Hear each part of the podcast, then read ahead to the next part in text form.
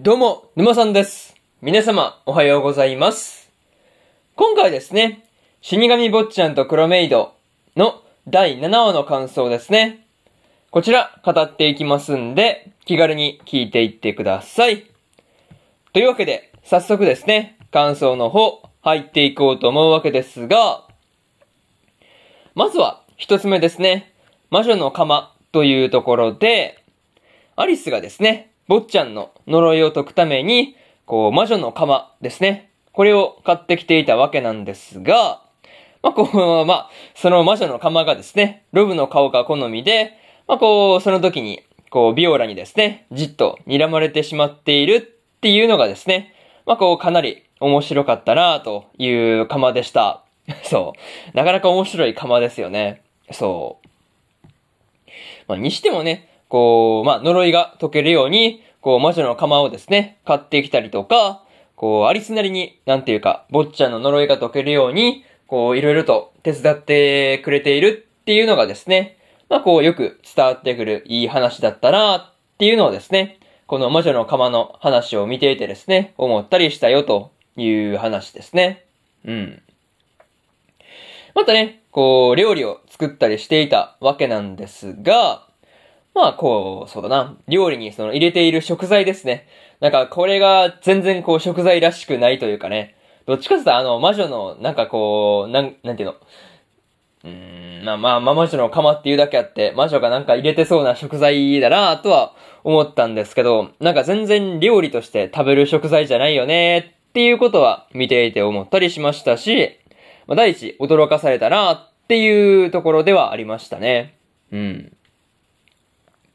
まあ、そんな、坊ちゃんとアリスでね、作ったスープでもですね、結局、坊ちゃんのの、坊ちゃんの呪いは解けなかったわけなんですが、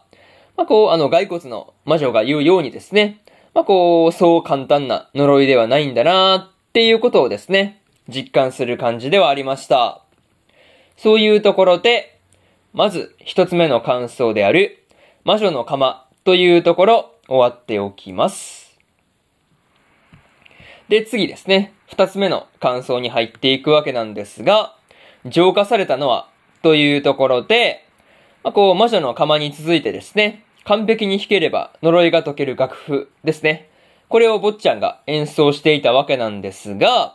まあ、こう、浄化されてしまったっていうのはですね、まあ、その曲を作曲したマクファーレンだったっていうのはですね、まあ、こう、笑うしかないなっていうところではありました。そう。浄化されんのそっちかーいってやつよね。そうそう。まあ、マクファーレンがですね、浄化された時の、こう、まあ、坊ちゃんのツッコミですね。まあ、それに関してですね、全く同じことを思っていたところだったんで、まあ、こう、このシーンはですね、まあ、余計に面白かったなっていうところでした。まあ、にしてもね、こう、マクファーレンがですね、こう、まあ、坊ちゃんが曲を演奏している間ですね、まあ、アリスに対して、いろいろと、こう、ちょっかいをかけたりしていたわけなんですが、まあ、こう、途中からですね、まあ、まあ、まあ、そうですね、アリスもだいぶノリノリだったっていうところにはですね、まあ、びっくりしたなっていうところですね。そう。まあ、ちょっとね、こう、まあ、坊ちゃんをからかっているっていう、っていうね、まあ、要素はあったと思うんですが、まあ、結構ノリが良くて面白かったよねっていう話ですね。まあでもね、マクファーレンが自分でこう気が散るようなことをね、まあこうさせておきながらですね、まあこう坊ちゃんに対しては集中するようにっていう風に言っているのが、まあなかなかね、まあ面白くはあったんですが、まあ結構理不尽だなっていうことはね、思ったりはしました。まあね、そういうことがなかなかね、まあマーク・ファーレンと坊ちゃんの絡みが面白かったというところで、二つ目の感想である、浄化されたのは、というところ終わっておきます。で、次、三つ目ですね。三つ目の感想に入っていくわけなんですが、三つ目はですね、吊り橋効果というところで、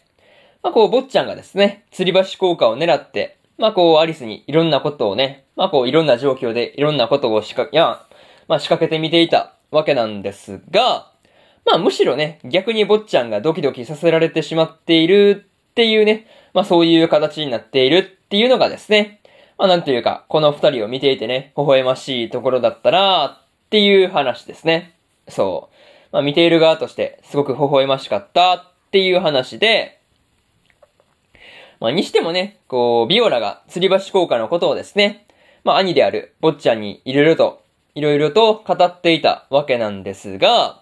まあビオラ自身がですね、いつロブに対して吊り橋効果のね、まあこう発揮されるようなことをするのかっていうところですね。まあそれに関しては気になるなっていうところですね。うん。またね、こう、坊ちゃんが植木鉢をね、割ってしまっていたわけなんですが、まあこう、そのことで起こっているロブがですね、まあ怖いんだっていう話ですね。まあ実際こう、まあちょっとね、怖かったわけなんですが、まあ結構意外な話だったなっていうところで、まあでもね、こう、まあ、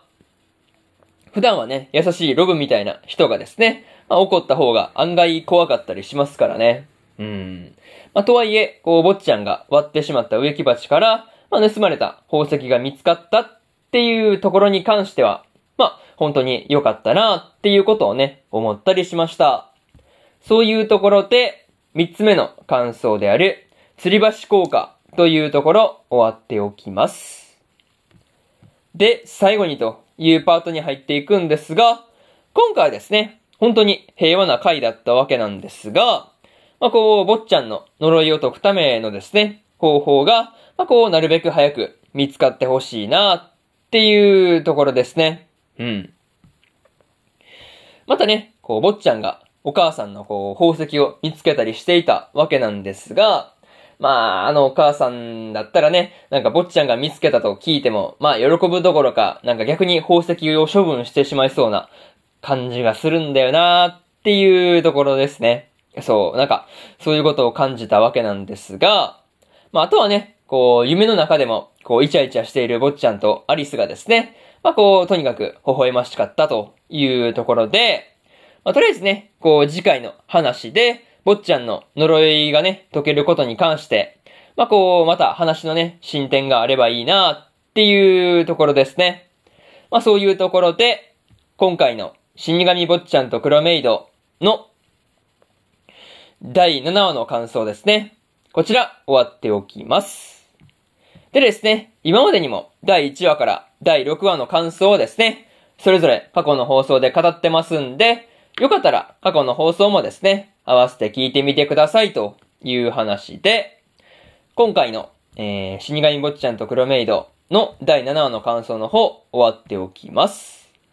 でですね、今日は他にも2本更新しておりまして、月が導く異世界道中の第7話の感想と、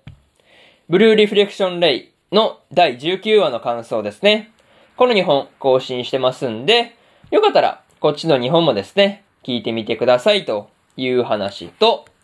明日ですね、明日は3本更新するんですが、チートクス氏のスローライフの第7話の感想と、現実主義勇者の王国再建記の8話の感想、そしてですね、過激少女の8話の感想ですね。この3本、1、2、3と更新しますんで、よかったら明日もですね、ラジオの方聞きに来てください。というわけで、本日、1本目のラジオの方、終わっておきます。以上、沼さんでした。それでは、次回の放送でお会いしましょう。それじゃあまたね。バイバイ。